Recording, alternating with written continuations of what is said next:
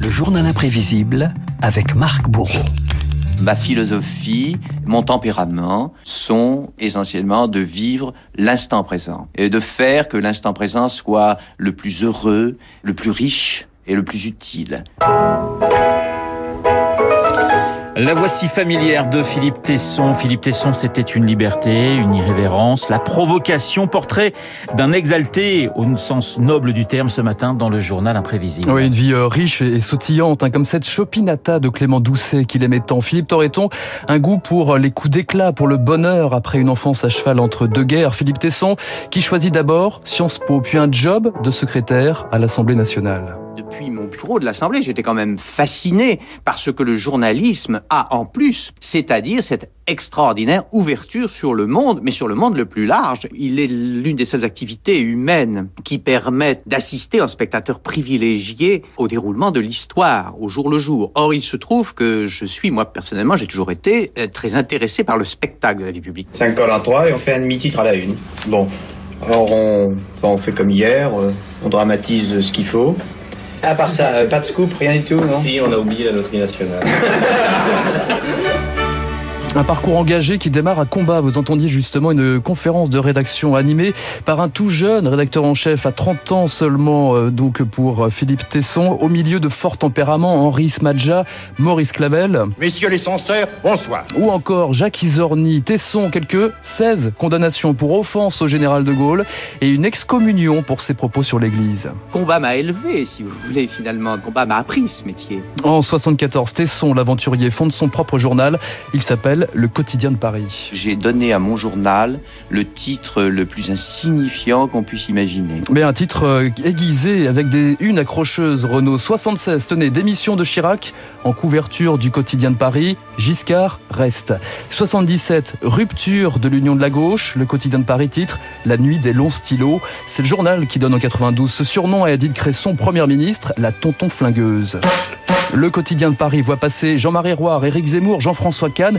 Tesson, lui, éparpille et dynamite. Ce que je fais est totalement désuet. Je fais du journalisme comme on le faisait au 19e siècle. Mais il garde un respect espiègle et parfois inattendu pour certains hommes politiques. Écoutez ce qui suit. J'ai envie par moment de câliner Michel Debray. Cette fragilité du personnage, cette innocence, ces incroyables virevoltes politiques. Et je, je succombe. Et pourtant, je suis pas d'accord avec lui sur très peu de choses. Ses plus belles armes, Philippe Tesson les aiguise sur le papier, mais pas seulement. J'aime bien donner l'apparence de l'immodestie. C'est une provocation formidable. J'adore qu'on dise pour qui se prend-il, parce que je me prends vraiment pas pour grand-chose. Si vous étiez un défaut, vous seriez quoi comme défaut, Philippe Tesson? Je rejette la question. C'est pas, c'est, c'est pas envisageable. Euh, c'est pas possible. Si vous étiez un vice? La lecture. euh, Si vous étiez un supplice? Une page blanche. Si vous étiez une perversion? Je serai ici et je jouerai à votre petit jeu. Philippe Tesson, une bête de télévision, hein, Renaud, vous en souvenez, Eh oui. quelques accrochages et qui euh, aiguisent hein, justement les esprits. Pas de ménagement derrière ses yeux bleus, comme ici en 85, l'heure de vérité. Question au garde des Sceaux, Robert Badinter. La justice du quotidien est toujours aussi lente et aussi courtelinesque, ou à peu près. Le code civil, vous n'y avez pas touché. Il semble que vous ayez fait trop, et de l'autre côté, que vous ayez fait trop peu. Est-ce que c'est parce que M. Mitterrand n'est pas Napoléon? Monsieur Tesson, je suis très content de votre question. J'ai failli vous interrompre. Alors, je vais vous dire, vous êtes complètement à côté de la plaque. Voilà, avec quelques petits accrochages. Philippe Tesson monte aussi dans les tours, désingue sa profession et ses interlocuteurs. Souvenez-vous du pauvre Bruno Roger Petit, son binôme dans Esprit Libre, il y a quelques années sur cette antenne. Il ne te reste pas une partie de toi-même pour considérer que ce que tu viens de dire n'a aucun intérêt. Je méprise les gens, d'abord qui ont continué à t'écouter et qui s'intéressent et qui s'intéressent à ce Moi, que je tu n'ai viens pas de dire. mépris pour les Mais ça n'a auditeurs. aucun intérêt, mon pauvre Bruno. Voilà, Bruno Roger Petit On qui le retrouvera d'ailleurs tout à l'heure à 8h40. Et qu'on retrouvera à 8h40. Un sens théâtral, hein, Philippe Tesson, pour cet amateur de Beckett, de Marguerite Duras, qui trouvait justement dans le théâtre le vrai, un refuge salvateur. Quand on a passé toute sa journée dans les milieux politiques, économiques, sociaux, c'est excellent d'aller se récurer le soir euh, au théâtre, de pénétrer un autre monde. Et vous pourriez choisir entre un théâtre et un journal? Absolument, oui.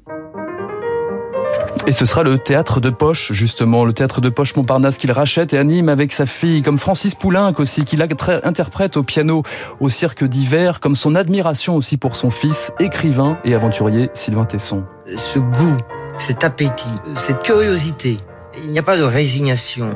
Il n'y a pas d'endormissement, il n'y a pas de fatigue. Ça, c'est quelque chose qui a probablement beaucoup euh, été hérité par moi de, de mon père. Deux filles, un fils qui l'emmène en 89 pour la grande histoire, récit du voyage vers Berlin en pleine chute du mur, le théâtre en marche et en action. On change des valises, je loue une voiture à Roissy et hop, toute la famille part pour Berlin et arrivé à Berlin, c'est la fête. On achète des, des, petits marteaux et toute la journée, on tape sur le mur. Les enfants avaient empoché une partie du mur qu'ils avaient à détruire, des petits morceaux de mur que je vois encore parfois dans la chambre de mes enfants qui ont gardé ce symbole de la liberté et de la joie et du bonheur.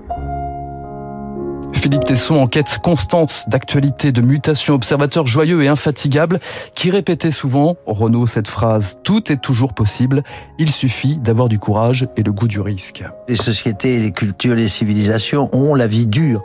Là, cette fois, il se passe quelque chose. L'atome, euh, la mondialisation, Internet. Je regretterai toujours à la pensée que je serai privé de savoir ce que sera la société de demain.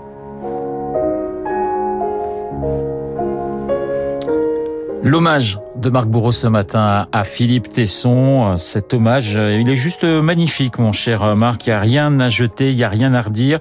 Et le regard bleu acier de Philippe, eh bien, on le retrouvera d'une certaine manière à 8h40 dans Esprit Libre avec Guillaume Durand, avec Jean-Marie Colombani et avec Bruno Roger Petit.